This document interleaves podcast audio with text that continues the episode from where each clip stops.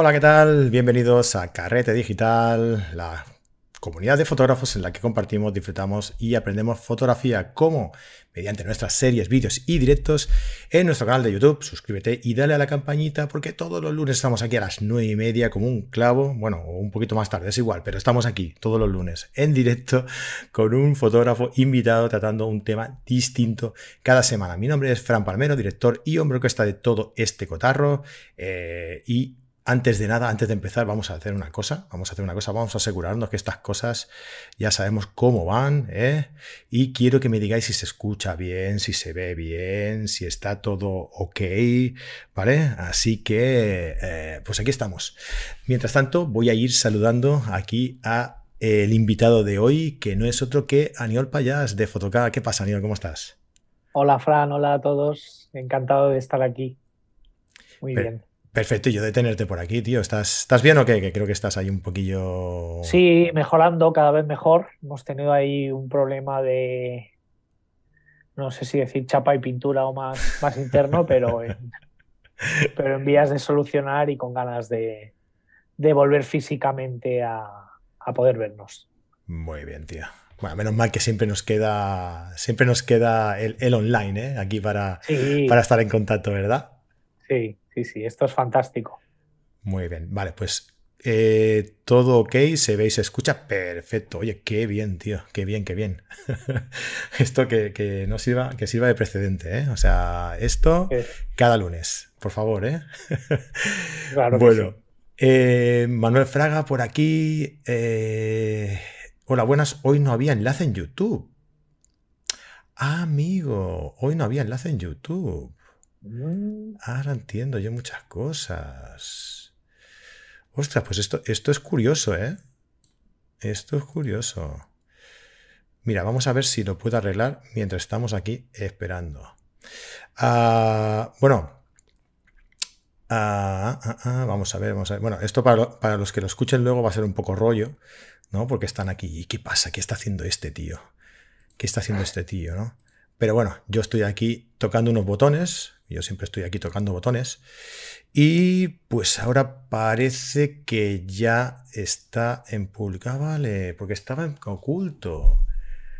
Nada, Aniol, que algo tenía que pasar, tío. Era un, secre- era un secreto. Algo tenía que pasar, tío. Vale. Bueno, pues nada, oye, ya os iréis aquí añadiendo, ¿eh? Es lo que hay. Bueno, pues muy buenas noches a todos. Eh, bienvenidos a Carrete Digital. Eh, los que estabais antes y los que, estáis, y los que estáis ahora, los que estabais en oculto tenéis como más mérito, ¿no? Como Uy, sois muy exclusivos, ¿eh? Sois gente que habéis recibido exclusivamente el enlace para ver el directo y, y mira, estáis, lo habéis visto antes que nadie. O sea, habéis visto la cagada antes que nadie. Muy bien, La felicidades. primicia, claro que sí. Y para todos los demás ya sabéis que eh, Carrete Digital somos una plataforma de, cursos online. Más que una plataforma de cursos, somos una comunidad en la que, bueno, pues eh, tenemos más de 50 cursos online en nuestra plataforma, que a veces va y otras no va, pero pretendemos que, vaya en un futuro muy próximo. ¿eh? Cada semana tenemos una carrete class que es exclusiva para carreteros VIP eh, o compradores del, del pase soporte para de todos los profes, encuentro carretero mensual en la que pues hacemos críticas de fotografías eh, o hablamos con un fotógrafo eh, exclusivamente sobre una técnica fotográfica, acceso a un grupo privado de Telegram, eh, descuentos en masterclass y cursos presenciales, en tiendas especializadas y un montón de cosas más que iremos añadiendo próximamente. Y todo esto, ¿por cuánto? Pues 12, no, perdón, 15. 15, ha subido, esto ha subido. Precio de la vida, ya sabéis cómo está. 15 euros al mes o 150 euros al año, ¿vale? Os regalamos ahí dos mesecillos si lo hacéis, si lo hacéis anual. Bueno, Aniol, ¿qué? ¿Estás listo o Em, qué? Sí, sí, la verdad que sí, que hacía tiempo que no hablábamos y comentábamos temas de cacharreo y hay un montón de novedades.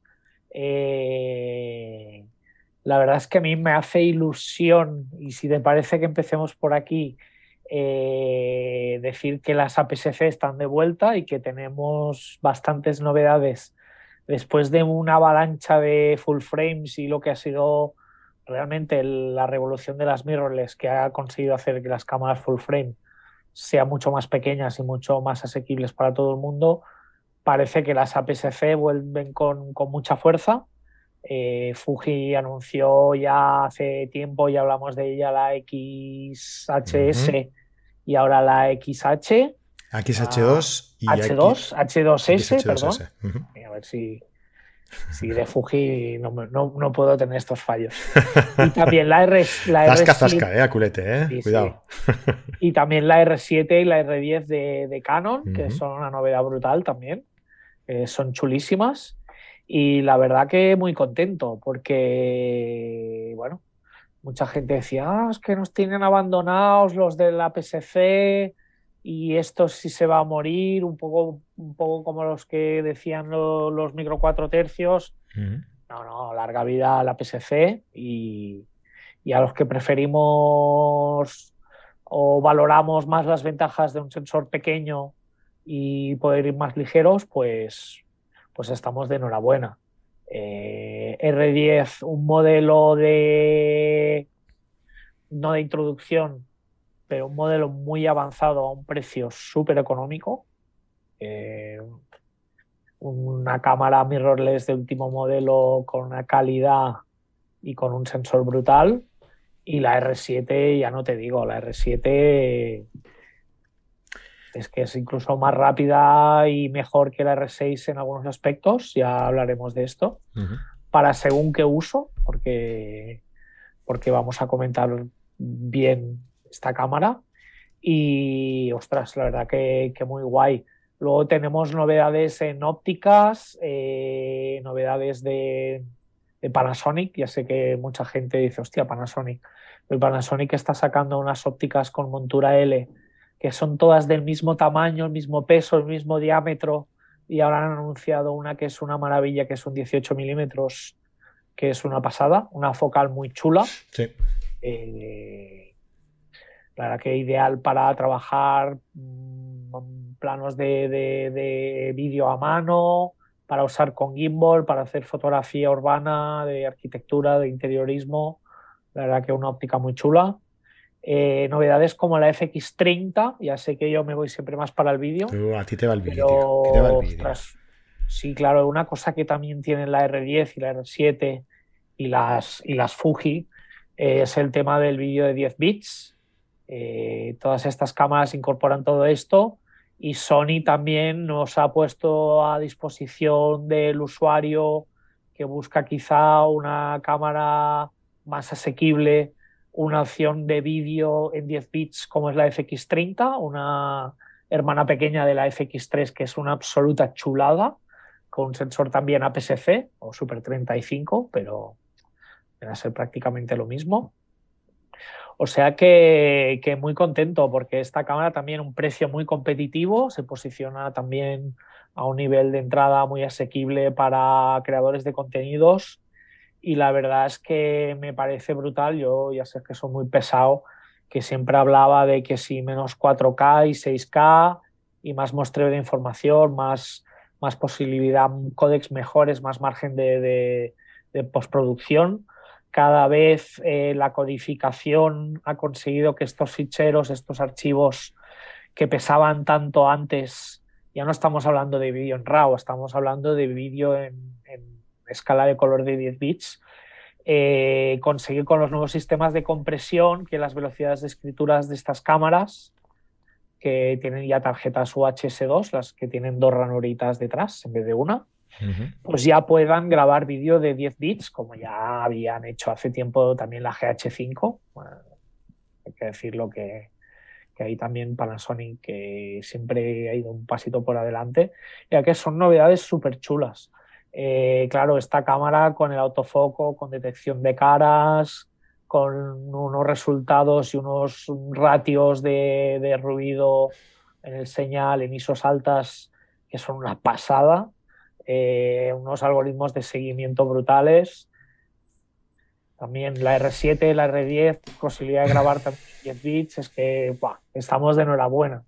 Aparte que todos estos sistemas que hemos ido viendo que se han implementado en estas full frame y en esta revolución de cámaras full frame mirrorless que ha habido, se están implementando en sensores más pequeños eh, sensores que tienen menos puntos, pero a veces menos es más, porque menos puntos en un sensor más pequeño, donde hay menos donde buscar de, de estos puntos. Puede ser que haya menos puntos, pero estén más cerca los unos de los otros o cubran más parte del sensor que en una full frame. Eh, quiere decir autofocos igual o más rápidos. Es decir, cámaras brutales para sobre todo gente que son Juan Palomos, creadores de contenido que se lo hacen ellos solos y cámaras que te puedes fiar del autofoco, le pones un seguimiento de cara y ya te puedes mover que te van a seguir, aunque tengas una óptica chula con el diafragma abierto, te vas a poder hacer unos vídeos guapos con tracking, con un seguimiento de autofoco muy orgánico, muy natural, con el fondo desenfocado, mm. eh, pues la verdad que, muy contento. Creo que de esto del autofoco hablaremos largo y tendido dentro de poco. Ah, así que el mes que viene eh, hablaremos de cositas muy interesantes. Eh, igual es algo que tú no sabes todavía, te contaré ya. escucha una cosa, esto pretendía ser una introducción, ¿no? Sí, vale, quizá me he enrollado demasiado, pero ya, tienes razón.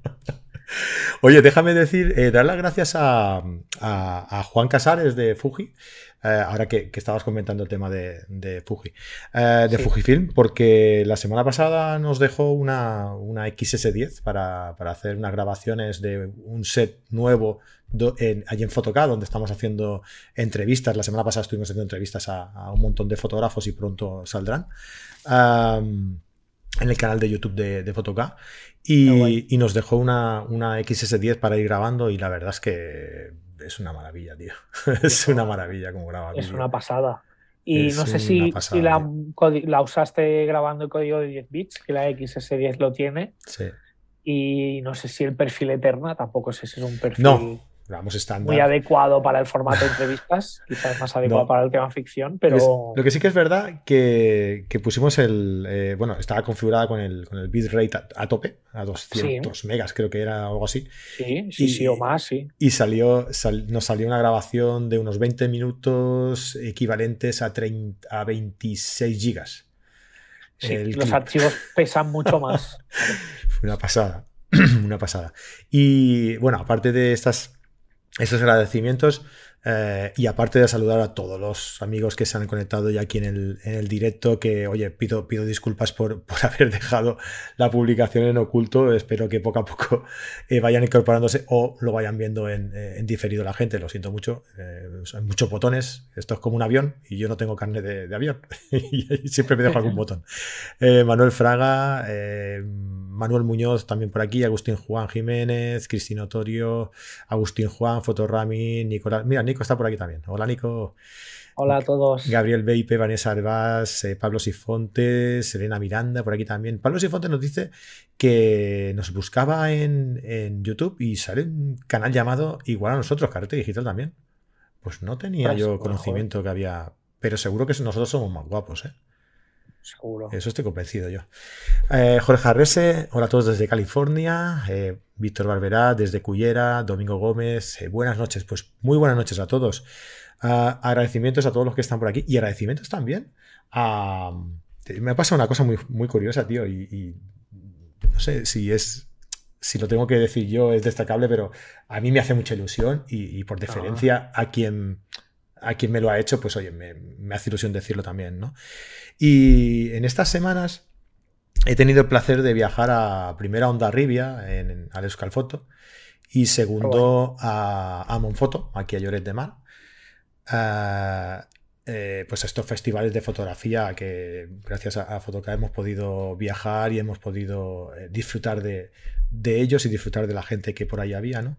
Y me ha sorprendido mucho y me ha dado un poco de corte también, lo, lo tengo que, que, que decir, eh, porque yo iba hablando y diciendo a la gente, oye, eh, que tenemos una promoción en Photocard, no sé qué, y un sorteo, no sé cuánto. ¡Hombre, Fran! Eh, no, te conocía ya, ¿no? Nos conocemos. Y dice, sí, hombre, sí, lo que pasa es que yo te sigo por, por YouTube, por el canal de Carrete y por el de Photocard y tal. Ah, hostia, pues perdona, yo no, te conozco. Y, es, es, muy, es muy curioso, me, da un poco de corte, la verdad, decirlo. pero, joder, que te que te paren, que te pregunten, que te feliciten por tu trabajo, pues hombre, eso quiere decir que algo estamos haciendo bien. Algo que no tiene nada que ver con la técnica Ah, de aquí de. YouTube, pero algo estamos haciendo bien y, y, oye, yo os agradezco muchísimo todos los, los, los ánimos, eh, todos los, todo el apoyo y toda, y toda la gente que se ha parado a saludarme, de verdad, de corazón, muchísimas gracias porque es muy gratificante, la verdad. No, no, no es más ¿eh? que eso, es simplemente eh, darle las gracias a todos los que, los que habéis tenido ese, ese, ese detalle de pararme y, y saludarme, ¿vale? Pues oye, vamos, vamos por. Vamos, vamos a meternos ya en, en el tema, que si no, no acabamos. Venga, Empezamos con la XH2 y la XH2S. sí, Vale, se ha presentado Eh, la XH2. La XH2S ya se presentó en verano aproximadamente, ¿verdad? sí, sí. A principios de diferencia verano principal? se y llegó ya ha entrado el verano. La diferencia principal me preguntabas. Sí, porque realmente las cámaras son iguales. Solo, Sí. le, falla, solo le falta la S en una, que no, que no la tiene, y Sí. el resto estéticamente son iguales. Pero Sí, por dentro no. No, principalmente la diferencia es que la S está muchísima más orientada a la velocidad y a los fotógrafos de naturaleza, deportes, ráfagas y en algunas cosas en vídeo está por encima también de la, como en frame rates, en, fotogramas por cuando grabamos en alta velocidad, está por encima el modelo S que el modelo que no tiene la S. Por otro lado, el modelo X2 eh, tiene un sensor con- con más megapíxeles y bueno, una ráfaga más lenta, pero cuenta con la misma tecnología, mismo diseño, misma ergonomía y mismos accesorios. Y la verdad es que para los que sigue siendo un autofoco súper competente y a la última, con lo cual para los que quieran un modelo puntero de Fuji y no se acaben de decidir por la XT3, la XT4, esta es una cámara distinta, pero muy chula, con un sensor nuevo, con la misma tecnología eh, de sensor que el modelo S, aunque ya te digo que es un sensor distinto. Y una pasada, la verdad que una pasada. También todas las novedades en perfiles de color, también codec de 10 bits de vídeo, salida de auriculares, la pantalla que es móvil, una ergonomía muy buena. Es que la cámara parece grande, como en la primera XH1 que salió, pero cuando la tienes en la, en la mano se siente más ligera, se siente más ergonómica y la verdad es que estos cambios están, están muy, muy chulos y los, los usuarios de Fuji también están o estamos de enhorabuena. Y, la Y además que es, es algo más barata también, ¿verdad? importante, importante. Porque, claro, ahora tenemos cámaras APS-C que esta cámara en concreto que se posiciona a un nivel de precio por encima de muchas full frame. Lo que pasa es que también está por encima a nivel de prestaciones de rendimiento en muchos aspectos. O sea que los vale. Y los clientes que la han comprado y que la han prohibido, prohi- ha podido testear y me doy fe que la están usando cada fin de semana o cada dos o tres días que tienen trabajos, están encantados y, y aún alucinan, eh, tanto en vídeo como en foto. El otro día hablaba con un cliente que hace mm, vídeos para, para el tema de motociclismo y tal, pero fuera pista. Ha estado cubriendo el, el Rally de las Naciones y me decía que las ráfagas de foto es una pasada. Que ya con la XT3 y la XT4 que hacías una ráfaga de 20 fotos te enfocaba a 16 y ahora es que esta me dice me enfoca 19 de 20 o 29 de 30, o sea, no falla una.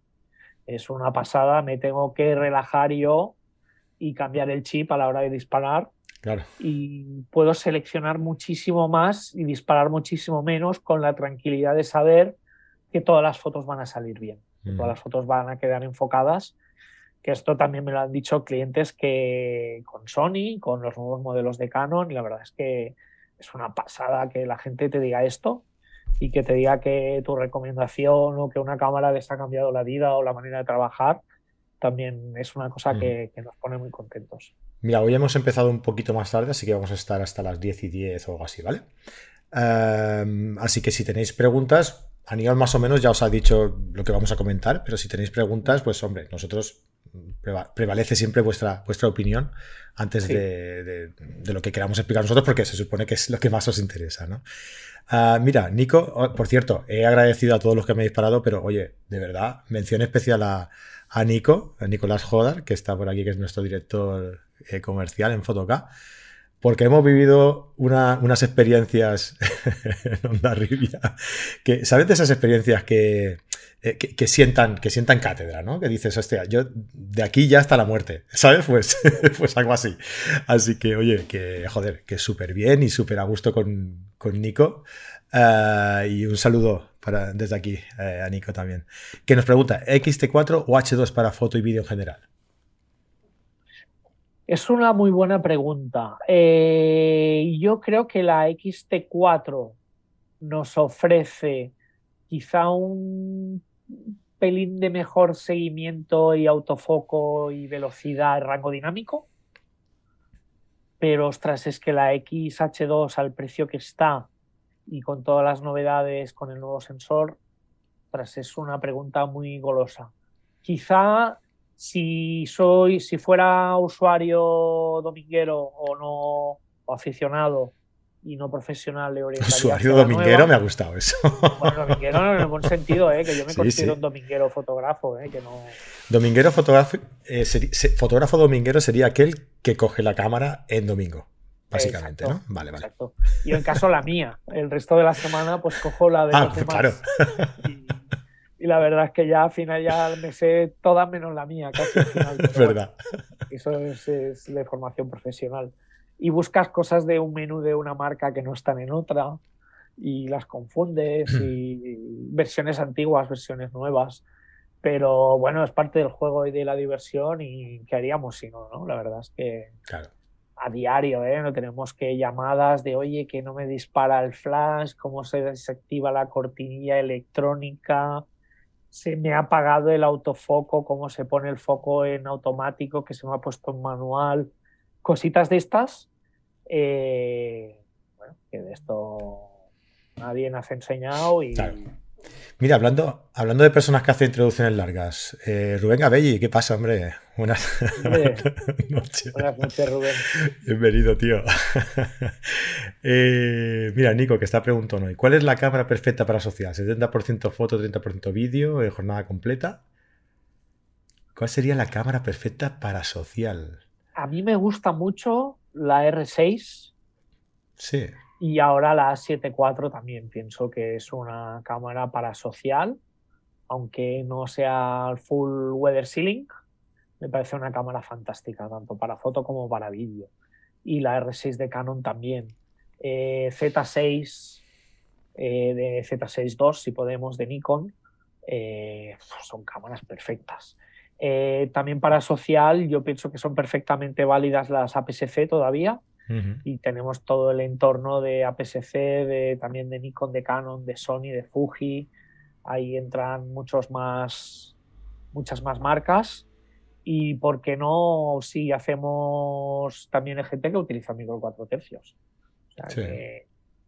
y son camas, como ya os decía antes, que, hace mucho tiempo que tienen el vídeo en 10 bits. Con lo cual, eh, ya os digo que no siempre el sensor más grande es mejor. O sea que para cada situación hay algunas cosas mejores y peores. Entonces, yo, ostras, yo si ahora me, hicieras elegir para irme a hacer una boda sin tener en cuenta que son 20 megapíxeles la, R6 y que vamos a hacer una copia de tamaño álbum que la podemos hacer con 20 megapíxeles de sobra. Eh, me llevaría una R6 o una 7.4 y, o una XT3, una XT4, una XH2 y vamos, cualquiera de estas máquinas eh, haríamos perfectamente el trabajo. Yo me gustaría hacer una pregunta aquí a la gente. Eh, las, cámaras de fotos hoy en día eh, contienen propiedades para grabar vídeo muy potentes. Pero realmente vosotros, los que estáis aquí en el directo, los que nos veáis luego, los que nos escuchéis en, los audios, en los, en los podcasts, ¿vosotros realmente usáis el vídeo? ¿Le sacáis partido al...? Porque no sé si, sois conscientes del potencial que tenemos en nuestras cámaras de, fotos con, el vídeo que tiene, con las posibilidades que tenemos para, grabar vídeo. ¿Realmente utilizáis el, vídeo de vuestras cámaras? ¿Le sacáis el potencial que, merece realmente? Yo creo que es una pregunta que queda ahí y que, es interesante saber lo que hace la gente yo el otro día, ahora que dices esto, y para que la gente se dé cuenta, eh, me estaba mirando porque un modelo nuevo de Blackmagic y un modelo nuevo de... ¿Qué modelo era? ¿Qué marca? Ah, sí, la nueva GoPro. Me estuve mirando los nuevos specs que deja grabar en lo que llaman Open Gate, ¿no? que es utilizar todo el sensor sin el recorte y tal. Y esto viene del mundo del broadcast y de las cámaras de vídeo de hace desde que existe las cámaras de vídeo. Y el tema del Open Gate viene de allí. Y bueno, también lo volvió a poner de moda Harry con las Alexa en el mundo del cine. Cuando usas, hay que comprar una licencia para poder usar el sensor completo de la, de la Alexa Mini o de la Alexa eh, ST, bueno, de los varios modelos que tienen. Y consiste en grabar en, en el, tamaño del sensor. El sensor no es 16 novenos, el sensor es 4 tercios. Entonces, eh, ¿por, qué viene todo esto? Porque ya en esa época los realizadores o los directores o los cineastas estaban obsesionados en poder utilizar todo el sensor para poder tener más creatividad, para poder encabir más imagen dentro del mismo plano, para poder recuadrar, para poder reencuadrar como hacemos ahora con el 4K y el 6K, pues para eso estaba o se inventó o se empezó a utilizar esto del Open Gate antaño, ¿no? Entonces, estas cámaras tenían sensores de un tercio o dos tercios de pulgada y eran CCD o triple CCD. O sea, eran, es que como mi uña pequeña del sensor de estas cámaras. Ya producían unas imágenes brutales. Claro, tened en cuenta los que tengáis una full frame en casa, que tenéis un sensor de 24 x 35. tenéis un sensor así. Un sensor enorme, del mismo tamaño que un fotograma de 35 milímetros. El dineral que vale rodar en película de 35 milímetros por el look que nos da. Ya no solo por la textura, sino porque el tamaño del sensor nos da esta profundidad de campo brutal, una PSC también. Pues realmente es esto lo que quieres decir tú, Frank, que estas cámaras que tenemos en casa dan una calidad de vídeo brutales y si las sabemos aprovechar y ya le ponemos una óptica fija, luminosa, increíble. Claro. Es que es eso, no sé, a ver, las marcas yo me imagino que, deben tener sus, sus estudios y, demás, pero, pero creo que, que tenemos un potencial increíble que, no utilizamos. Que no, no porque no sepamos, ¿eh? sino porque igual eh, los que venimos de hacer fotos somos de foto. Yo me acuerdo, antes de que se hiciera tan popular esto de, que las cámaras llevaran vídeo y foto, antes prácticamente solo llevaban foto, ¿no? Eh, cuando empezaron a, salir las cámaras con foto y vídeo, decían, oye, eh, seguro que a ti te lo han dicho más de una vez, eh, ¿por qué no me quitan la parte de vídeo y, me lo más, y me la dejan más barata, ¿no? La cámara. o sea, es, prácticamente no, no, no, vale la pena, ¿no? para mucha gente que, una cámara tenga, tenga vídeo. Y realmente gente que sí le saca ese, ese, ese provecho, pero estamos conviviendo ahí un, unos perfiles de fotógrafos diferentes, ¿no? Y gente al contrario, desde que salió la Mark II, que fue la que pegó el boom en vídeo de SLR, la primera full frame que hizo vídeo a 1080 y que realmente fue un bombazo que se empezó a usar para películas, para documentales, la usó hasta, hasta un director para rodar, las, la usó Quentin Tarantino para rodar un capítulo de CSI.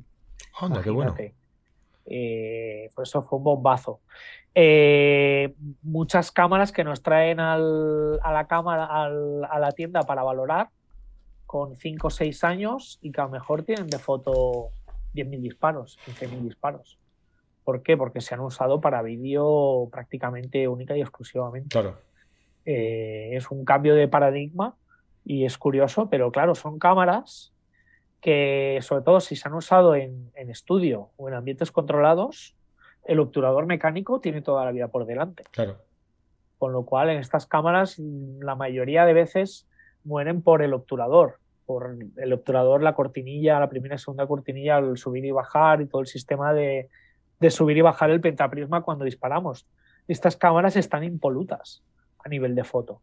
Con lo cual también ahí hay opciones y gangas y si sabemos mirar, porque también podemos ver las horas de uso de vídeo que tienen las cámaras y hay que ver también que no estén muy quemadas, que no estén más quemadas que la moto de un hippie que decía ese, pues eh, son, son oportunidades y, y la verdad que sí. Y herramientas nuevas que están sacando Canon, Sony, Nikon, Fuji, perfiles de color, herramientas de exposición por colores. Eh, ya no es la herramienta del false color que teníamos en los monitores que hemos tenido toda la vida. Ya estamos viendo cámaras que incorporan monitor de longitud de onda, la posibilidad de tener ISOs duales. Esto también es tecnología que viene derivada del cine. Eh, tanto Panasonic como Sony tienen sistemas de ISO dual que son una pasada. Eh, Canon también los tiene ahora en la, gama Cinema Line, que también es una pasada, dual ISO, la R5C y ya cámaras de la serie C de, la Cinema Line de Canon también lo tienen desde hace algún tiempo. Y es una pasada. Eh, no sé si quieres que me centre en esto, pero esto de la, de la ISO dual es una, es una maravilla también. Mm, vale, vamos a hacer una cosa. Eh, que la gente nos diga cuál va a ser el último comentario. ¿Eh? Si conocer uno de los objetivos o conocer qué es el ISO dual. ¿Lo puedes explicar en cinco minutos el ISO dual o no? Sí, es muy fácil. Vale. Sí, a ver, pues porque no nos vamos a liar mucho. Espera. Que nos diga la gente, ¿qué queréis? ¿ISO dual o, conocer eh, uno de los objetivos que teníamos eh, preparados para, hablar? Y, ya, ya, acabamos, ¿vale? Eh, ¿Por qué acabamos? Pues porque, como sabéis, desde hace unas semanas, desde que hemos empezado esta, esta segunda, esta nueva temporada, aparte de querer pegarme un tiro cada lunes por el tema de, los problemas con la, con la web, lo que estamos haciendo es una parte en abierto eh, en nuestro canal de YouTube, que a veces lo hacemos en abierto y otras en oculto y luego lo, lo hacemos en abierto, cosas de la tecnología y cosas de mi cabeza. Eh, y, y, entonces ahora acabaremos cuando eh, Aniol explique esto, que vosotros decidiréis qué es. Eh, acabaremos y nos pondremos en nuestra carrete class. ¿Qué es la carrete class? Pues una clase eh, exclusiva para nuestros suscriptores, ¿vale? Para nuestros carreteros VIP. ¿Qué consigues con eso? Pues eh, pagar 15, o sea, ¿qué consigues a cambio de pagar 15 euros cada, cada mes? Pues esto, poder participar en nuestras eh, carrete class cada lunes ah, después, de, después de la clase en abierto en el canal de YouTube. No sé si me he explicado, pero bueno, ahí queda. Ah, a ver, la gente antes nos ha dicho que básicamente que, no, no, utilizan demasiado el vídeo, excepto Rubén Gabelli, que, que Rubén Gabelli sí que lo utiliza. Rubén lo usa muy eso, bien. Eso dice él. ¿eh? Y, y Nico, que dice que no, eh, Agustín Juan dice que muy poco el vídeo. Manuel Lozano que no lo usa, mm, ni, siquiera los domingos, que, dice que es de los domingueros, de los nuestros. Eh, Manuel Fraga solo he grabado uno, aunque dice que está planeando un viaje y quiere, y quiere grabar vídeo para tener recuerdos, más allá de unas fotos, claro, recuerdos y además en gran calidad, ¿no? En alta calidad, que mejor que eso. Ah, vale, y aquí ya empezamos. Eh, dual ISO, dual ISO, ISO dual, ISO dual, Rubén Gabelli, Anioli 5 minutos jodido. Eh, Luis Gallego, al inicio, la economía y la respuesta del autofoco en cámaras de foto-vídeo nos hacía eh, volver a la cámara de vídeo única. Ahora es diferente. Sí, ha cambiado un poco el concepto de, la grabación, la verdad es que sí. porque la ergonomía de las cámaras no están preparadas para grabar vídeo pero sí que es verdad que cada vez son más modulares y se les puede añadir más cacharritos, ¿no? Para hacerlas más, más ergonómicas a la hora de grabar vídeo. Pues oye, creo que la gente, mira, Agustín Juan también nos dice que mejor el ISO dual. Pues la gente ha hablado. ¿Qué es el ISO dual? El ISO dual. Eh, el ISO dual es un sistema físico, o sea, se basa en un sistema de circuitería física que tienen las cámaras para hacer el readout de la información del sensor, es decir, para escribir la información que recibe el sensor. Entonces, cuando nosotros tenemos una ISO estándar, eh, si utilizamos la ISO nativa, que en la mayoría de cámaras es, es 100, digamos que la información que recoge el sensor se analizan en base a la ISO 100 y a unos parámetros. Entonces, de ISO 100 a, medida que vamos subiendo de ISO, modificamos la forma en cómo interpretamos esta información, cada vez con un parámetro con más sensibilidad. Pero en realidad la información que capta la cámara es la misma, solo cambiamos cómo la interpreta. Entonces, cuando tenemos un solo circuito de ISO eh, y subimos mucho de ISO, lógicamente eso nos viene con una contramedida, que es el ruido y el rango dinámico. A medida que vamos subiendo más la ISO, vamos perdiendo un poco el rango dinámico y sobre todo vamos ganando ruido, vamos grabando grano, pérdida de calidad, en fin. Cuando tenemos una ISO dual, lo, lo, voy a ser rápido, ¿eh? la cámara tiene físicamente dos circuitos. Entonces, aunque la información sigue siendo la misma información que, el, que da el sensor, porque sensor solo hay uno, cada circuito está programado para recogerla de una forma distinta. Entonces, por ejemplo, el sistema que utiliza Panasonic, que es heredado del sistema de las cámaras de cine Baricam, la ISO nativa, cuando utilizamos el dual ISO con los modos de curva logarítmica para conseguir máximo rango dinámico, la ISO nativa es 800 y la ISA y, la, y el circuito 2 de, ISO es ISO 5000. Sony y Canon también lo están usando. Sony lo llama High Mode y Low Mode. El High Mode de Sony, eh, lo he podido averiguar, también son 800 y el High Mode son 4000, es decir, un pelín menos que, que Panasonic. Canon está entre medio. O sea que están todas mucho al mismo nivel. ¿Qué conseguimos con este doble circuito? Que esta información, los parámetros en cómo los interpretamos, ya están basados en una sensibilidad mucho más alta. Con lo cual podemos empezar a subir las ISOs desde una base mucho más alta sin tener esa pérdida de rango dinámico y ese incremento de ruido. No sé si se me ha entendido o os habéis quedado igual o pero básicamente es esto. La cámara tiene dos cables o dos salidas. El rojo y el azul, ¿no? ¿Cuál cortamos? Sí. Y en función de qué ISO elegimos, ya los parámetros base y cómo eh, analizamos esta información nos varían. ¿vale? No es que vayamos multiplicando desde la misma información como sería si subiéramos la ISO estándar. Se da el fenómeno paradójico que con estas cámaras seguramente con una ISO de 3200 tenemos más ruido que con una ISO de 6400. Mm. Porque cuando estamos en 6400 estamos a 1200 de la ISO nativa alta. En cambio, cuando estamos a 3200 estamos a 3200 de la ISO nativa baja, que es 800. Entonces estamos, aunque parezca que estamos en una ISO más baja, el señal, el nivel de señal ruido que hay en el muestreo de información es más alto con una ISO más baja que con una ISO más alta. Pero si se acerca por detrás, es decir, a una ISO 4500 que está más cerca del 5000. Sí. O sea, será menos ruido a 5000 que a 4500. Ahí está. O sea, por detrás no vale. No. Vale. por detrás no vale. No, no porque la base ya es ese, ese salto por encima. Vale, vale, vale. Es, como, como que cambia de, circuito, digamos, no tiene nada que ver uno con el otro, ¿no? Mm. Correcto, correcto. También luego ahí pero, pero una, pregunta. Eh, ahí está muy simplificado, ¿eh? Sí, sí, sí. Pero... a, 5000 eso quiere decir que hay menos ruido que a, que a 3200, por ejemplo. Eso es así, ¿no?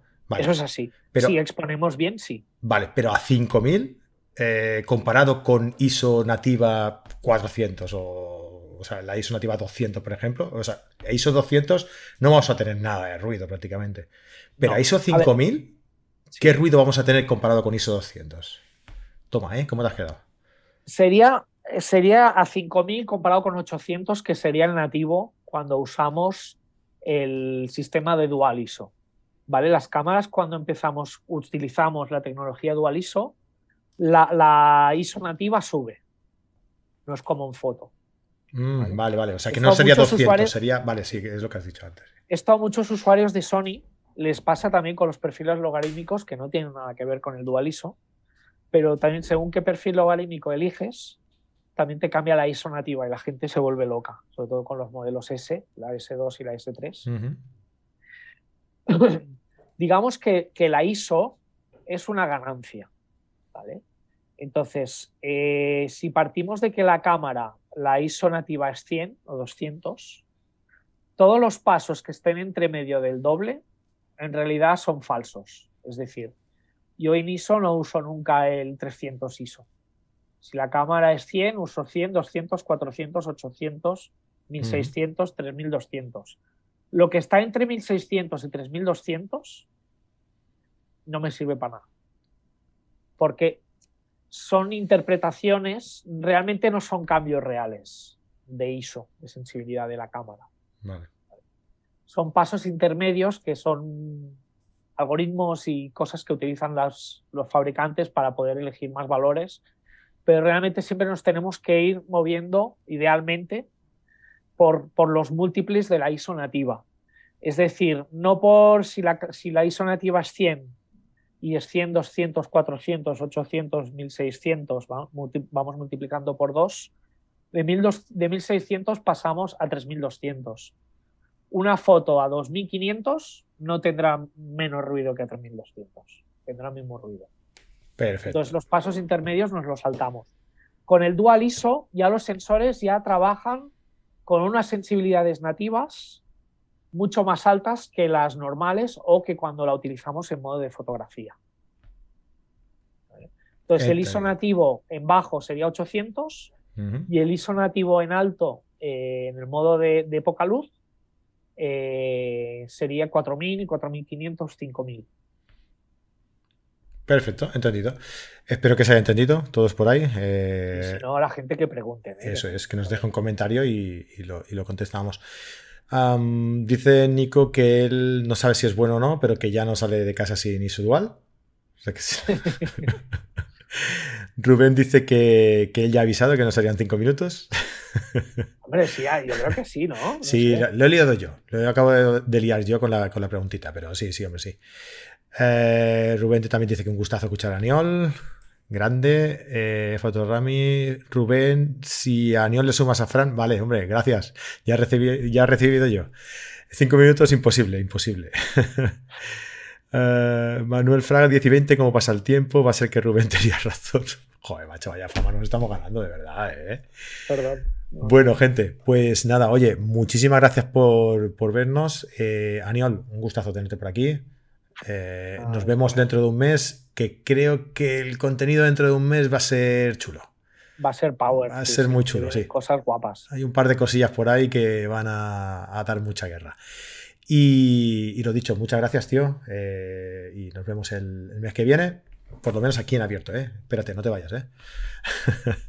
y nada, a todos vosotros, muchísimas gracias por estar por aquí en el, en el directo. Ya sabéis que si os ha gustado, pues oye, podéis dejarnos un me gusta, eh, un like en el, en el vídeo y suscribíos porque normalmente, normalmente eh, entre semanas sale un enlace eh, que os invita a estar el lunes siguiente a las nueve y media aquí en directo con nosotros. Y si no sale, que sepáis que en oculto o, no, estamos ahí.